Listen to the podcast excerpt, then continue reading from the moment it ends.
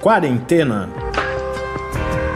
Resumo diário de notícias, pesquisas e as principais orientações sobre a Covid-19.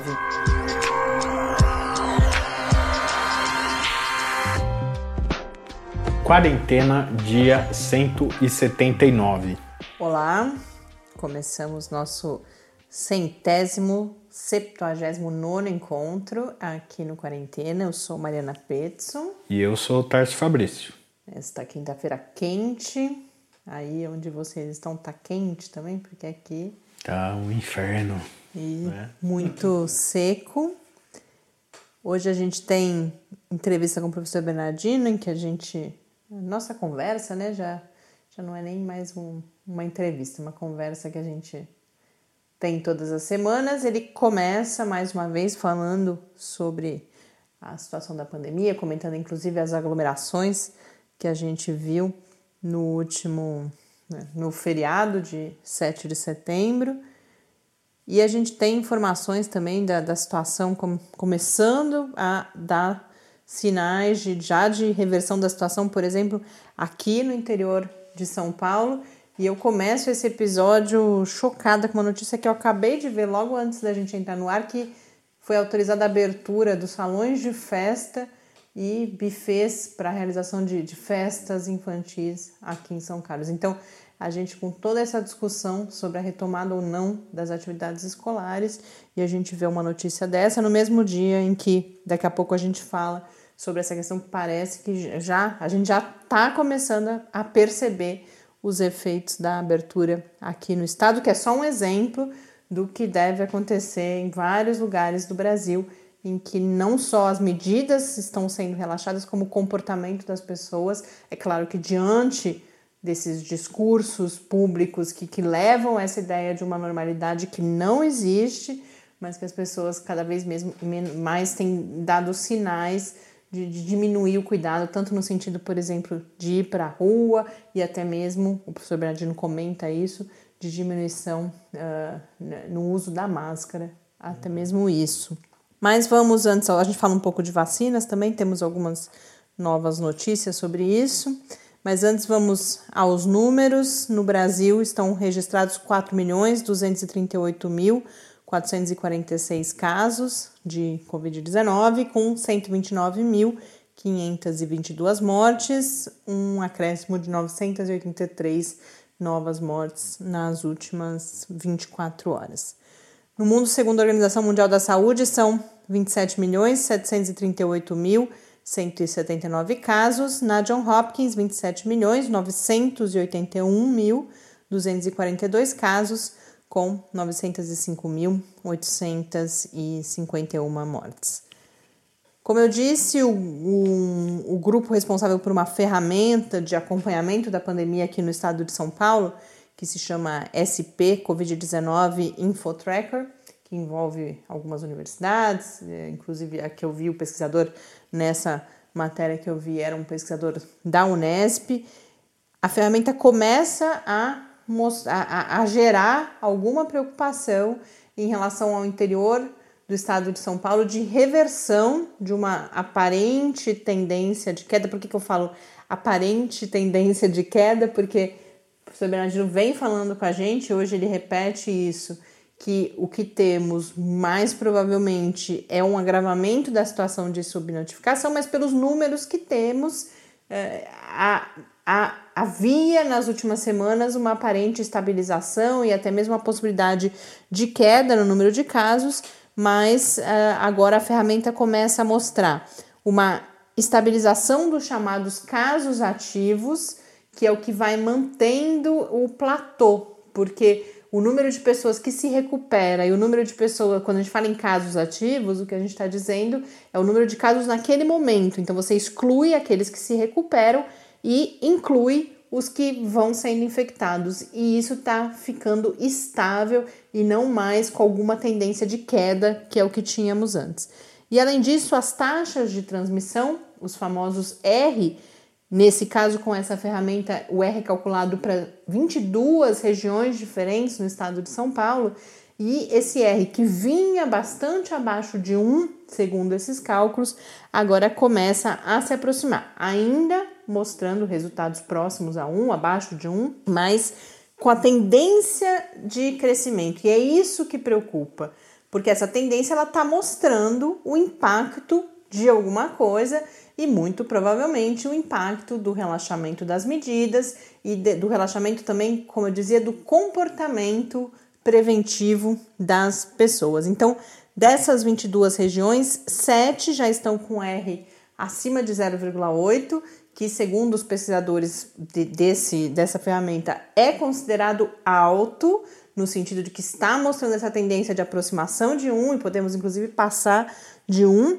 E essas regiões são Bauru, Barretos, São João da Boa Vista, Piracicaba, Presidente Prudente, Marília e aqui a nossa região de Araraquara. Então, é, tragédia anunciada de certa forma e que mais uma vez mostra para gente que é preciso, primeiro, a gente precisaria que as políticas públicas estivessem indo em outra direção e a gente não está falando só de uh, medidas de distanciamento mais rígidas, mas todo, todo, toda a questão do acompanhamento dos casos, rastreamento de contatos, tudo que a gente vem falando aqui várias vezes, mas para além dessas políticas públicas, cada vez mais me parece que é importante as pessoas pararem para pensar o que, que, que comportamentos elas estão adotando, impactadas por esse discurso que faz crer que estamos de volta a uma situação mais tranquila, o que não é verdade. E se a gente não fizer alguma coisa, o professor Bernardino, vocês vão ver, fala hoje na nossa conversa, ele prevê que em outubro a gente tenha uma volte a uma situação de elevação importante no número de casos e no número de mortes. Algumas atualizações sobre vacinas em relação à, pausa no estudo de Oxford, ainda não há mais informações. O que a gente teve hoje, foi, ontem e hoje, o anúncio de alguns novos testes de vacinas, de outras vacinas aqui no Brasil. Então, a rede privada de laboratórios clínicos DASA anunciou uma parceria com uma outra vacina, essa é, é estreante mesmo, acho que nunca falamos aqui, de uma companhia Covax, que é associada a uma companhia maior chamada United Biomedical, a previsão, a vacina é conhecida como UB612 e a previsão é que sejam realizados testes aqui no Brasil, possivelmente a partir de novembro, fases é, teste de fases 2 e 3, porque muitos testes de fase, como a gente está lidando com um cenário acelerado. Eles acontecem concomitantemente. É, né? vários, várias dessas vacinas estão fazendo dois, três juntos, isso não é uma excepcionalidade, é algo que é previsto. E uh, a ideia é vacinar, então, cerca de 3 mil volunt pessoas voluntárias aqui no Brasil a partir de novembro, mas isso precisa passar ainda por todo um processo de aprovação, até porque a fase 1 ainda não está, essa fase 1 está sendo realizada em Taiwan, nesse caso, ainda não está concluída. A gente vai precisar do relatório de fase 1 para apresentação à Anvisa, para que a Anvisa possa uh, uh, autorizar esse teste é a, é a décima vacina em todo o mundo a anunciar um planejamento de fase 3 de estudos clínicos. E nesse caso, o que me chamou a atenção, achei bem curioso, não entendo muito bem porquê, uh, os testes clínicos devem ser financiados pela própria DASA, pela Mafra Hospitalar e aí pela MRV Localiza e Banco Inter. Eu não entendo muito bem como que é esse envolvimento dessas companhias privadas, se há algo provavelmente há alguma contrapartida, ou não sei se é como, por exemplo, esqueci o nome agora daquela iniciativa do Itaú, que uhum. tem realizado algumas, que aí é, é, é filantrópico aí é uma mesmo. né? Eu acho que é outro caso. Mas eu vou... Talvez essas empresas sejam investidoras da companhia. É, é uma possibilidade. Possivelmente a gente tenha mais informações nos próximos dias. A gente também teve ontem uma coletiva do diretor do Instituto Butantan. A gente imagina por que, que essa coletiva foi marcada, possivelmente por conta dos receios que surgem quando a gente tem um anúncio de um, uma pausa em um dos estudos. O Dimas Covas, então, que é o diretor do Instituto Butantan, fez esse, esse pronunciamento ontem para dizer que a, a, previsão é que os, a, as análises de eficácia com a Coronavac que é a vacina da companhia chinesa Sinovac, que também está em fase 3 de testes aqui no Brasil, que essas análises de eficácia comecem até o mês de outubro. E por que, que ele diz isso? Porque a previsão é que as doses, porque são duas doses para cada participante, que a gente tenha todos os 8.870 participantes tendo recebido duas doses até o fim do mês de setembro, e aí você começa. Mas assim, você precisa esperar o número de pessoas que adoeçam para. Então, são essas falas que, assim, o cenário de vacinas está ficando cada vez mais complicado no sentido, não por. Não estou falando do, do, do possível problema com a vacina de Oxford. Esse cenário complicado de anúncios, anúncios, anúncios, a corrida. Tantos alertas foram feitos de que não poderia ser uma corrida, mas o que a gente vê de fato nos anúncios públicos, isso confunde demais. Não acho que, que eu vejo um cenário bastante preocupante pela frente. Por quê? Por conta daquilo que a gente falava de gerar insegurança nas pessoas e com isso a gente ter uh, baixos índices de vacinação. E um último anúncio foi de uma parceria entre o governo da Bahia e a a, a Rússia, né, para realização de testes de fase 3 da Sputnik V aqui no Brasil e depois alguma possibilidade de transferência de tecnologia. É o segundo estado brasileiro a fazer um anúncio desse tipo, o Paraná também já anunciou. Mas mesmo é, essas notícias são complicadas, porque é tudo muito preliminar. Nesse caso da Bahia, ainda tem que passar por alguns órgãos no próprio estado da Bahia que vão avaliar. São passos que é natural que sejam dados, que são lentos, mas aí tudo vira notícia e parece que a gente vai ter vacina russa sendo testada ou sendo aplicada aqui amanhã. Mas é importante a gente falar para ir dando esse panorama para vocês, porque senão a gente fica perdido também ouvindo falar de vacina aqui, vacina ali a gente vai, a gente segue acompanhando essas notícias, ainda que elas sejam todas bastante preliminares ou muitas vezes mais especulativas do que relacionadas à realidade de alguma forma. Inclusive porque uma última nota é que ontem a cientista-chefe da Organização Mundial da Saúde, e o professor Brandino comenta isso também, já levou a previsão de vacinação em massa para 2022.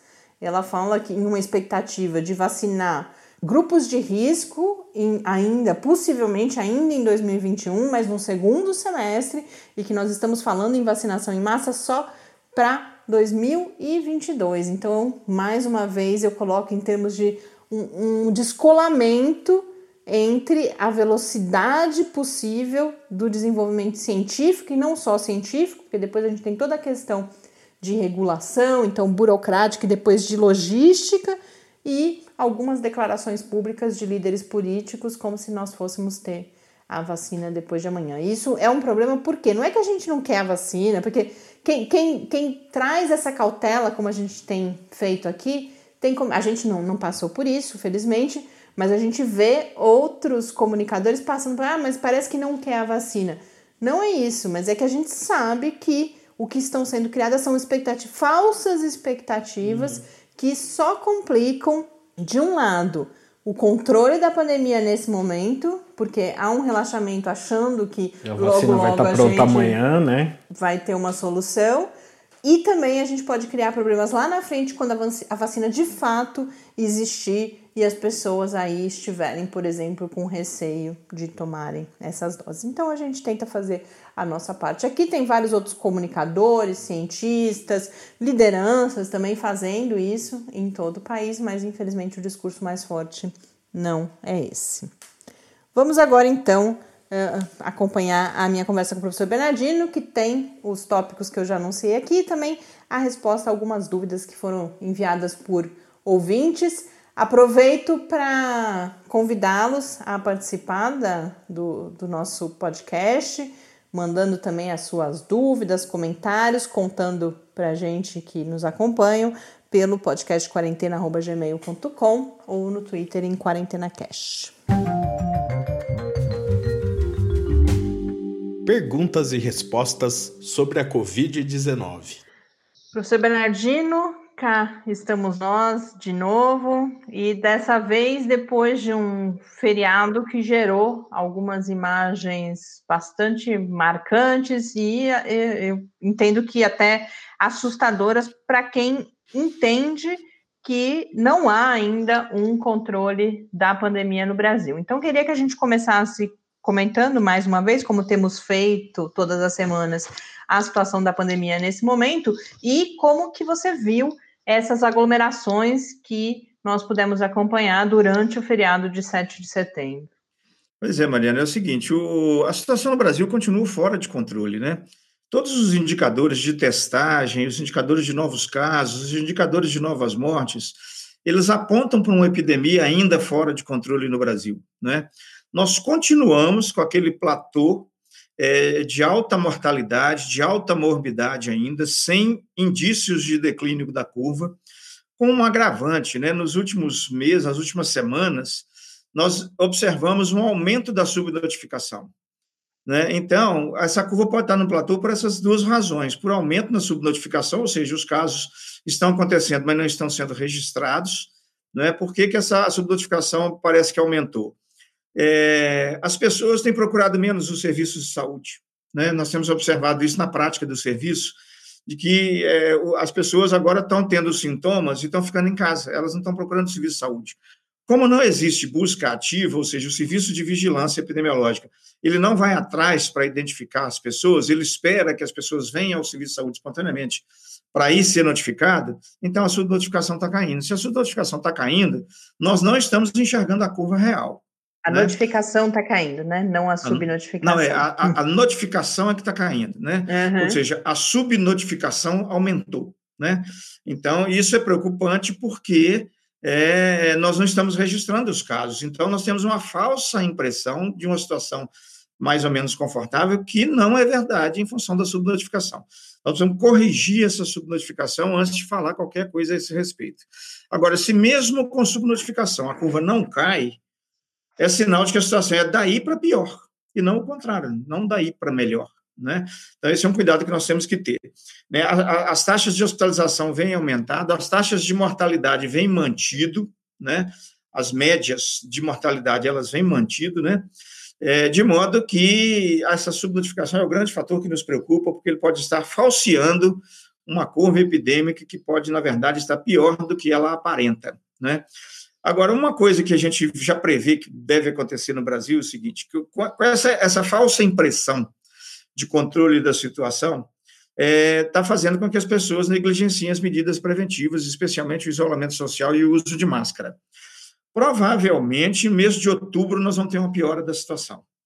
Né? Porque essa situação, depois que a gente flexibiliza, igual fizemos agora, é daí a 15 ou 20 dias que a gente vê o resultado disso né? E provavelmente daqui a 15, 20 dias nós vamos ter uma piora dos indicadores epidemiológicos da Covid no país, tanto em termos de casos quanto de mortalidade.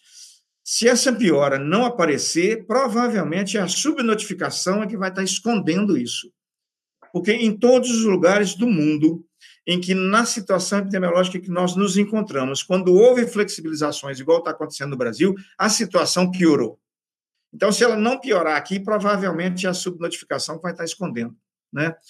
É, e um fenômeno muito interessante que nós temos observado nas curvas dos outros países, quase todos os países têm enfrentado uma segunda onda. Né? Nos Estados Unidos, a segunda onda foi pior que a primeira, inclusive, porque eles flexibilizaram numa fase igual a nossa agora, numa fase de platô da curva, antes da curva declinar, eles flexibilizaram e tiveram uma segunda onda pior do que, do que a primeira. Né? É, a Espanha está enfrentando uma segunda onda, Cuba está enfrentando uma segunda onda. Agora, qual a diferença que esses outros países estão tendo de nós? É, mesmo com segunda onda, exceto os Estados Unidos, eles têm tido uma incidência e uma mortalidade muito menor do que a nossa incidência e mortalidade diária. Eu vou para o Uruguai, por exemplo, eu estou vendo aí entre zero e um morto por dia. Né? Aqui eu estou vendo 1.300. É uma diferença grande demais. Né? Em Cuba, a mesma coisa. Eles estão fazendo uma segunda onda, mas que vem ali é, 80 casos por dia, um morto por dia, entendeu? Nós é, é 30 mil casos e 1.200 mortos. Então, quer dizer, é, mesmo assim, a nossa situação ainda é muito pior. Então, o que, que acontece? É, outro fenômeno curioso que a gente tem observado, na segunda onda desses outros países, ainda que eles tenham feito uma segunda onda de casos, a segunda onda de mortalidade é menor. Então, é um outro fenômeno que a gente tem observado na curva dos outros países, né? Isso pode já estar acontecendo de alguma maneira aqui, dando uma impressão que a mortalidade está estabilizada e que a, a incidência está estabilizada, mas considerando a subnotificação e o alto grau, mesmo com subnotificação, de mortalidade e morbidade, isso é um indicador de que a nossa situação ainda é uma situação extremamente preocupante e que essas flexibilizações que a gente tem visto acontecer têm uma probabilidade extremamente alta de trazer um aumento grande do número de casos e do número de mortes já agora em mês de outubro.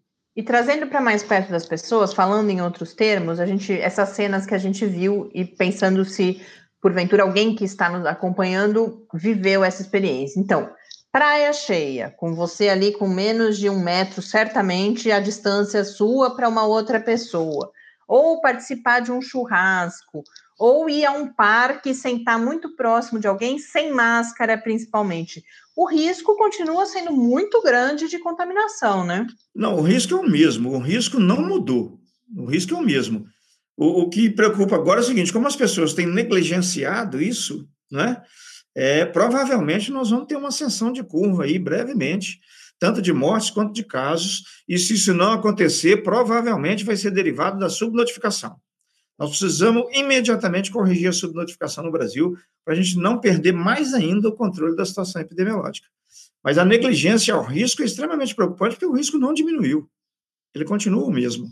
E nessa semana, Bernardino, a, a gente teve uma notícia que aparentemente preocupou muitas pessoas sobre a vacina, que muitas vezes é vista como uma solução mágica com a qual poderemos contar em breve. Então, a gente teve há dois dias agora a notícia de interrupção, não de interrupção, mas de pausa temporária dos estudos clínicos com uma das vacinas em fase 3 de testes, que é a vacina da, da Universidade de Oxford, AstraZeneca, Ainda temos poucas informações, mas já sabemos que foi um caso no Reino Unido de uma pessoa com uma determinada condição de saúde, que é a mielite transversa.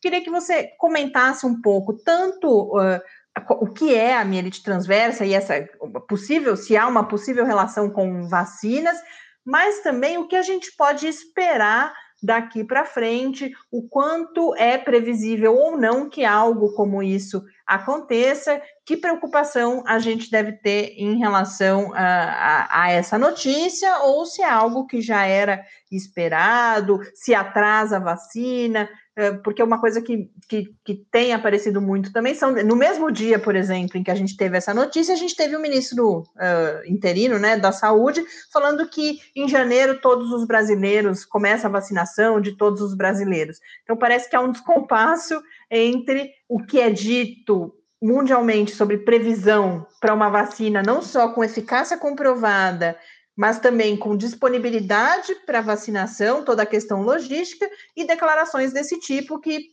ah, logo logo todo mundo vai estar tá vacinado. Então, como que você vê esse cenário a partir desse ponto de vista específico dessa notícia que a gente teve de uma interrupção, de uma pausa em um dos estudos de vacina? Bom, a mielite transversa é uma inflamação que pode dar na medula espinhal. A medula espinhal é uma estrutura de nervos, né, um conjunto de nervos que passam é, dentro da coluna, de onde saem os nervos que vão para os braços, pernas e outros lugares. Né? É, a mielite transversa é uma inflamação que dá nessa medula espinhal e que ela costuma pegar toda a largura da medula espinhal, prejudicando os impulsos nervosos, tanto motores quanto sensitivos. Né? Essa inflamação, é, em alguns casos, a gente não acha a causa, em outros casos, ela pode estar relacionada a fenômenos imunológicos, ela pode estar relacionada ao uso de algumas vacinas, ao uso de é, ao uso, a, a, aquisição de algumas doenças virais, né? Então, a mielite transversa é um fenômeno inflamatório que, em grande parte, tem relação com, com fenômeno imunológico. É, é um evento raro, né? Ele já é descrito, inclusive, com outras vacinas, né? Já foi descrito mielite transversa com vacina contra hepatite B, contra sarampo, rubéola, cachumba, né? É, já foi descrito mielite transversa com outras infecções virais, né? É um evento extremamente raro, né? Um evento que não é comum de acontecer. E esse caso da vacina agora que está sendo testada, está na fase 3, é para isso mesmo. Veja bem, a vacina está em teste. Quando eu testo uma vacina, é para saber assim, o que, que ela faz de bom e quais os problemas que ela pode também trazer. Então, ao longo do teste, eu preciso ficar observante em relação a essas coisas, né, para eu saber realmente qual que é o grau de segurança e de risco da, e, de benefício da vacina. Então, o que, que aconteceu? Um, uma pessoa que tinha usado a vacina que está sendo testada apareceu com mielite transversa. Quer dizer, agora, então, o que, que é correto, o que, que é ético da parte dos pesquisadores? Interromper o estudo e tentar entender se essa mielite transversa que essa pessoa teve pode ser atribuída à vacina ou não, foi apenas uma coincidência. Essa pessoa ia ter a mielite transversa independente de ter tomado a vacina. Então, como a vacina está em teste, eu tenho a responsabilidade ética de interromper o teste e verificar. Então, vamos investigar essa pessoa e vamos ver o quanto a vacina pode estar relacionada a isso ou não. Se chegar à conclusão de que a vacina está relacionada a isso e que o risco da vacina provocar isso é alto, então essa vacina ela fica interrompida. Né?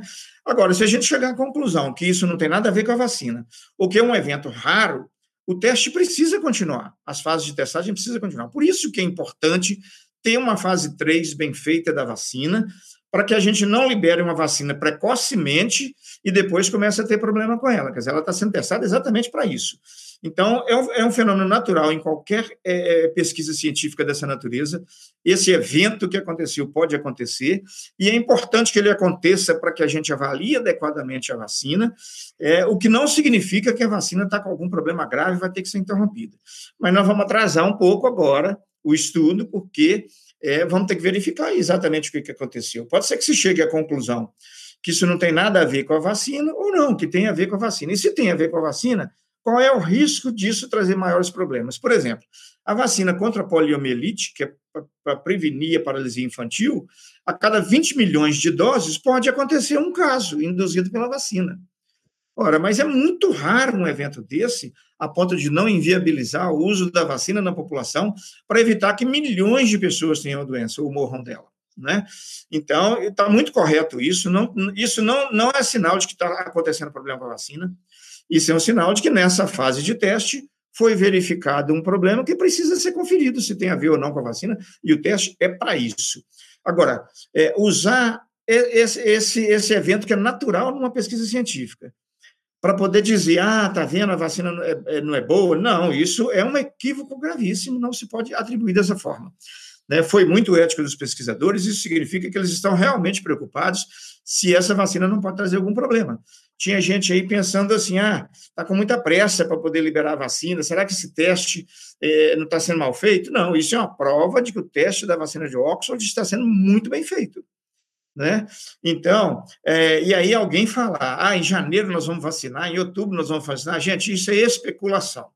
Nós não temos nenhuma vacina em estágio científico de investigação que nos permita dizer que antes do segundo semestre, com muita pressa do ano que vem, nós tenhamos vacina para alguém. A própria Organização Mundial de Saúde já reconheceu que vacina em massa na população antes de 2022 nós não vamos ter. Né? Por quê? Porque tem que ter responsabilidade, tem que ter ética com o teste para fazer a coisa com segurança, para depois eu não sair aplicando em muita gente, e aí só trocar de doença, né? Se, se eu, eu, eu tiro a vacina, tira a pessoa da doença e provoca outra, quer dizer, não pode ser assim.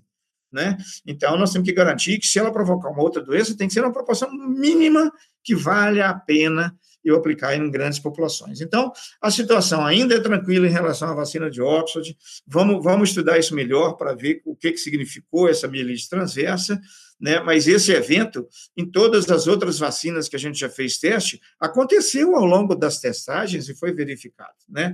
A vacina contra o HPV, por exemplo, uma vez morreu uma pessoa que estava fazendo teste com a vacina, interromperam o teste, quando foram ver, essa pessoa morreu de um outro tumor que não tinha nada a ver com a vacina, e o teste continuou, e hoje nós temos uma grande vacina contra HPV aí, né? Mesmo as vacinas contra sarampo, rubéola e cachumba, né? Elas praticamente exterminaram essa vacina quando a gente tinha alta cobertura, essa, essa doença, né? Doença. Exterminaram uhum. essas doenças quando a gente tinha um, um, uma alta taxa de cobertura vacinal. E nem por isso não significa que ela pode ter um ou outro problema, né? Tem gente que toma vacina contra a febre amarela e pode ter uma febre amarela branda, né? É, eu posso tomar vacina contra a tuberculose e ter tuberculose, mas com certeza eu não vou ter a forma grave se eu tomar vacina. Então, essa vacina de Oxford ainda é uma vacina muito promissora. Esse, esse, esse acontecimento é um acontecimento natural nessa fase de pesquisa, que não significa nenhum problema, mas significa que a gente vai atrasar um pouco o curso da investigação, a liberação da vacina, porque agora esse evento vai ter que ser investigado para a pesquisa continuar. Né? Isso é o que é certo de fazer em pesquisa científica com vacina. Na verdade, é algo que já, já era esperado que intercorrências poderiam é, haver, e por isso fala-se tanto, e você particularmente tem destacado, na necessidade de nós termos outras estratégias de enfrentamento da pandemia, de controle, enquanto não temos essa solução que é a vacina com eficácia comprovada, né? Não, com certeza. Eu acho assim, eu acho que nós temos que imaginar nós temos que imaginar o seguinte: olha, a Covid está aí, o cenário hoje é esse, e o que há de preventivo é máscara, distanciamento social, vigilância epidemiológica robusta, testagem em massa. É isso que nós temos que fazer. Eu não posso ficar de braço cruzado agora esperando que a vacina venha nos salvar. Porque se eu esperar isso, ela até vem, eu acho, né? Mas nós vamos ter um saldo de mortos que poderíamos ter evitado se a gente tivesse adotado outras medidas, né? Então, assim, vamos continuar investigando a vacina. Pode ser que daqui a um, dois anos a gente tenha essa vacina, pode ser até que não, né? E nós, então, nós, nós, nós estamos num cenário que nós temos que, que agir como se a vacina não fosse uma perspectiva no horizonte, né? Na hora que essa perspectiva se concretizar, aí muito bem, a gente então vai contar com ela. Mas nós não temos essa perspectiva da vacina ainda né? Então, nós não podemos negligenciar, em hipótese, algumas outras medidas é, de contenção dessa epidemia, porque senão o saldo de mortos ao final dela vai ser extremamente alto. Bom, agora eu tenho duas questões aqui de ouvintes, duas dúvidas pontuais. A primeira delas diz respeito à compra de alimentos prontos, já preparados, crus.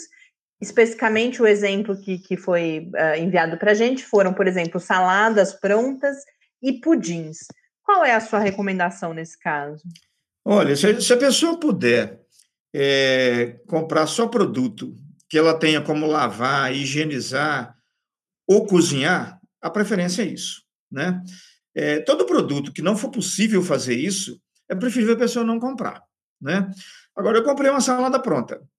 Então, a hora que a salada chegar, eu vou ter que fazer com ela como se eu tivesse comprado em supermercado um alface eu vou ter que lavar, eu vou ter que colocar naquelas soluções que a gente geralmente coloca, né, de um litro de água potável, né, para duas gotas de água sentada, deixar de molho, deixar de molho no vinagre, lavar insistentemente. Se eu puder depois até fazer aquilo cozido de alguma maneira, é melhor ainda, né? Então, assim, é, é aquele alimento que eu compro pronto, comprei, sei lá, um frango assado, uma pizza, né? E, então, quando chegar, o que, que eu faço com aquilo? Eu coloco no forno, deixo aquecendo 50 graus por pelo menos meia hora, e aí já é suficiente para eu eliminar qualquer contaminação de coronavírus que tem ali. A probabilidade de eu, de eu adquirir coronavírus comendo um alimento contaminado é pequena, mas eu não posso desprezar. Né? Então, o prudente é o seguinte: é alimento para eu ingerir, ou é cozido, ou é bem lavado. Eu posso pegar uma pera, por exemplo, leva a pera, na, na, lava como se ela fosse uma panela lava com detergente, bucha, água e sabão, 20 segundos, enxago bem enxaguado, lava a mão, aí eu vou comer essa pira sem cozinhar. Mas eu fiz uma higienização dela. Né? É, é, uma embalagem fechada, por exemplo, né? eu compro um saco de pipoca que vem fechado hermeticamente, industrializado. Então, eu chego, lavo aquilo com bastante água e sabão, detergente, ou passo álcool gel 70% por fora para depois abrir e comer né? É, e um alimento que, que eu compro pronto, se eu puder aquecer esse alimento antes, dessa maneira que eu falei, no mínimo 50 graus por no mínimo meia hora, é o que eu, eu, que eu devo fazer. Aquele alimento que chega, e do jeito que, eu, que, eu, que, eu, que, eu, que, ele chega, é, é, não numa embalagem hermética, eu já abro e já vou comendo, não é prudente. Não é prudente. Não, não só pensando na Covid, pensando em qualquer doença. Né? É, esses alimentos podem ser contaminados por qualquer outra doença, não necessariamente a Covid. Né? E, e, então, se eu puder evitar alimentos que eu não possa reaquecer, que eu não possa lavar novamente ou higienizar, então é preferível não comprar esses alimentos, que é mais seguro. As outras dúvidas vêm de pessoas diferentes, porque a gente, a gente tem visto cada vez mais a divulgação de produtos eh, com pretensas eh, funções antivirais. Então, as máscaras, principalmente, né, tecidos com uh, partículas antivirais, e agora também começa a aparecer a, a publicidade de um spray um deles que chegou até mim, que eu vi composto principalmente por álcool 70 e os íons de prata, né? A prata é um material que já historicamente, cada vez mais com, com o uso de nanotecnologia, ela demonstra propriedades não só antivirais, mas também antibacterianas. E esse spray, por exemplo, ele promete deixar o ambiente livre de SARS-CoV-2 por uma semana. Como que, que você vê o uso desses produtos? É, na verdade, existem vários sprays já é, antibacterianos, né? Agora estão testando em relação à Covid e tal. É, é mais uma ajuda, não tenha dúvida. Então, a gente já tem álcool a 70%, a gente tem água e sabão, e agora tem um spray que também ajuda, né?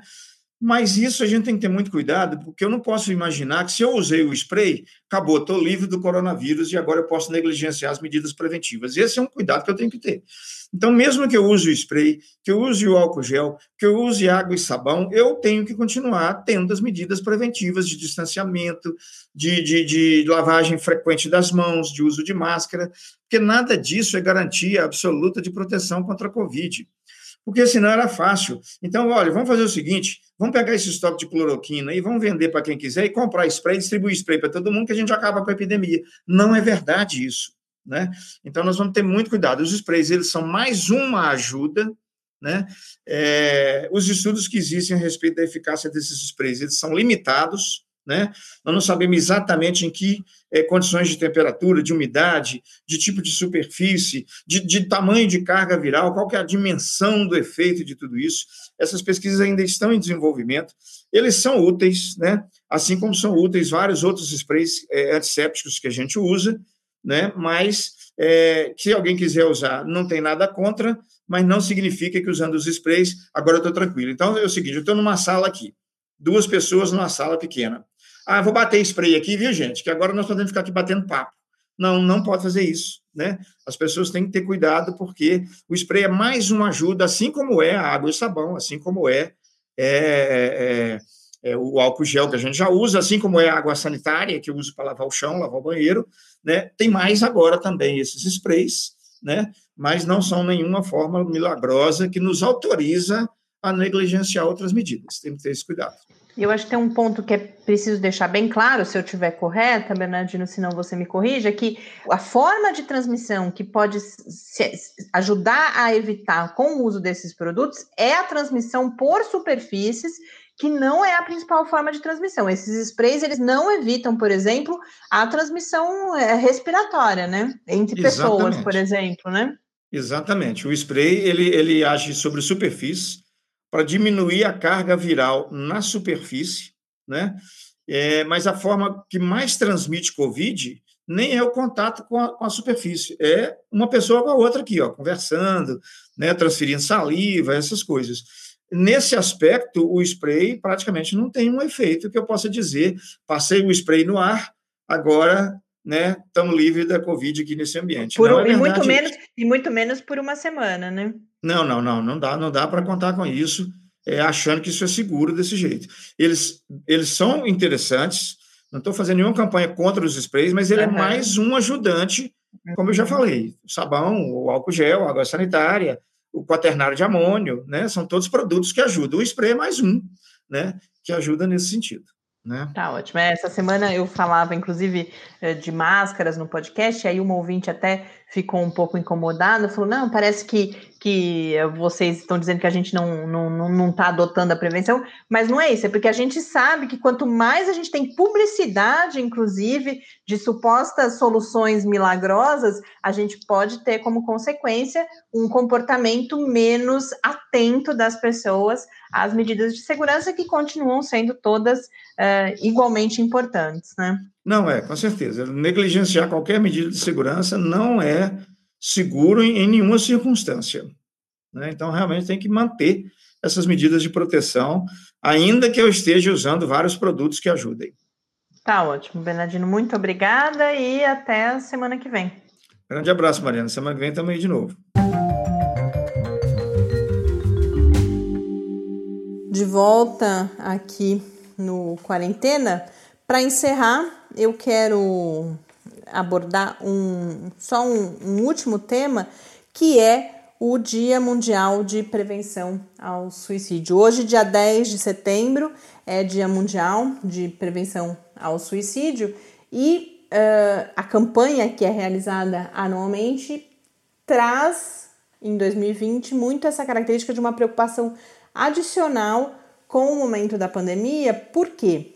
Tanto porque há fatores da pandemia que podem vir a ter um impacto no, no crescimento dos indicadores de suicídio em todo o mundo, como o isolamento, a, a, ansiedade, o medo, as perdas econômicas, o aumento no uso de substâncias como álcool e outras uh, drogas, mas não só isso. Inclusive a campanha faz esse alerta. Olha, uma das coisas que nós precisamos é investir em estudos que compreendam melhor os impactos da pandemia sobre a saúde mental e, consequentemente, sobre os indicadores de suicídio. A gente não sabe, a gente pode prever que, que deve haver algum efeito, mas a gente ainda precisa estudar. Agora, há um efeito do qual já não há dúvida, que é o acesso aos serviços de apoio aos serviços, por exemplo, de saúde, de, de, apoio em saúde mental e outros serviços de apoio que ficam prejudicados, mas que têm sido, em grande medida, substituídos na medida do possível. É algo que a gente está tendo que aprender muitas vezes como fazer também, uhum. pelo teleatendimento, por exemplo, por serviços online. Alguns números, anualmente em todo o mundo, são 800 mil pessoas mortas por suicídio. E eles, uma das matérias que eu vi, que foi uma matéria publicada na Deutsche Welle, que eu compartilho com vocês lá no Quarentena News, em www.lab.fiscar.br barra Quarentena News, é que a gente está falando em 800 mil mortes, mas em 108 milhões de pessoas afetadas. E por quê? Porque é uma estimativa de que, em média, para cada suicídio, 135 pessoas do círculo daquela pessoa que se suicidou eh, são afetadas. Então, é um problema que a gente vê social e de saúde pública bastante grande. E a mensagem que a campanha tenta fortalecer é a mensagem para aqueles que estão com algum tipo de sofrimento ou com pensamentos suicidas, é a mensagem de você não estar sozinho. Então, essa mensagem ela tem esse destinatário que são essas pessoas e também para cada um de nós, para que redobremos a atenção e o cuidado com as pessoas em torno de nós, que tentar mostrar para essas pessoas que apesar dessa distância física que nós estamos uh, aqui, estamos lá, né, estamos próximos um dos outros e cuidamos um dos outros. E é claro que isso não quer dizer que cada um de nós deve assumir responsabilidades para a qual não está preparado, mas também buscar ajuda caso perceba que alguém próximo está precisando desse acompanhamento, desse cuidado. Então, a gente aqui também no quarentena marca o dia com essa mensagem e com esses alertas. Com isso a gente encerra o episódio, mas antes eu tenho um convite. Amanhã é dia de live, sexta-feira, para quem acompanhar o episódio antes de que, que ela aconteça. 10 e meia da manhã, eu converso com o Renan, Renan Leonel, que é pesquisador uh, da Faculdade de Medicina da Universidade de São Paulo, mas na área, ele é um, um cientista social e que uh, acaba, ele, ele tem uma trajetória de pesquisa sobre a produção de, do conhecimento biomédico, sobre produção do conhecimento em saúde, e acaba de aprovar um projeto internacional agora que vai fazer uma comparação entre Brasil, Estados Unidos e Reino Unido sobre o que começa a ser chamado de produção da ignorância, que é justamente todo esse cenário que a gente tem acompanhado de negacionismo científico, de fake news e como que isso pode afetar ou já afetou o enfrentamento à pandemia nesses três países. Então, a gente conversa sobre tudo isso na nossa live, nossa edição do Quarentena ao Vivo dessa semana, amanhã, sexta, às 10h30 da manhã, no Facebook do Lab UFSCar ou no nosso canal do YouTube. Tem o canal do Lab UFSCar, canal Clique Ciência. Então, espero encontrá-los amanhã na live. Um grande abraço e até amanhã aqui no Quarentena também. Até amanhã. Fique em casa. Quarentena é uma realização do Laboratório Aberto de Interatividade para Disseminação do Conhecimento Científico e Tecnológico da Universidade Federal de São Carlos, o LAB da UFSCar, do Centro de Desenvolvimento de Materiais Funcionais, CDMF, e do Centro de Inovação em Novas Energias, o CINE. Pauta, produção e apresentação, Mariana Pezzo e Tárcio Fabrício. Arte e design, de Henrique Mateus. Desenvolvimento web, Eduardo Martins. Edição de áudio, Lucas Stefanuto. Apoio Fundação de Amparo à Pesquisa do Estado de São Paulo.